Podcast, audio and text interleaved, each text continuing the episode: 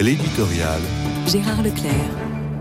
Que l'Église de France ait baptisé en la nuit de Pâques plus de 5000 adultes a retenu quelque peu l'attention des médias. Il est vrai que c'est un signe de vitalité qui ne manque pas d'interroger.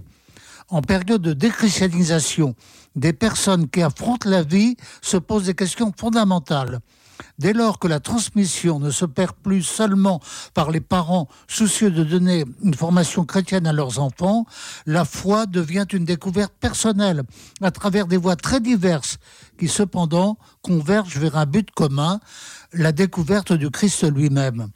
Dans son dernier ouvrage fort intéressant, Le défi de Jérusalem, l'écrivain Eric Emmanuel Schmitt fait part de son propre chemin.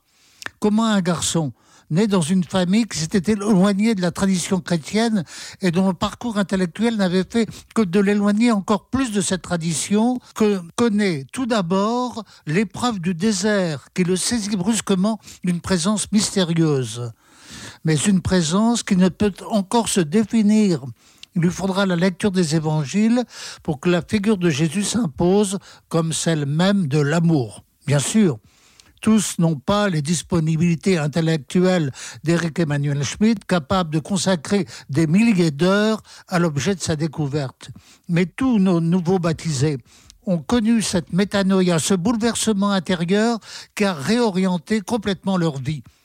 J'ai rencontré l'un d'eux ce matin par hasard, plus exactement un nouveau baptisé d'il y a une vingtaine d'années qui, m'ayant reconnu dans la rue, est descendu de sa bicyclette pour me confier son histoire, cet événement qui continue à l'éclairer et à aimer.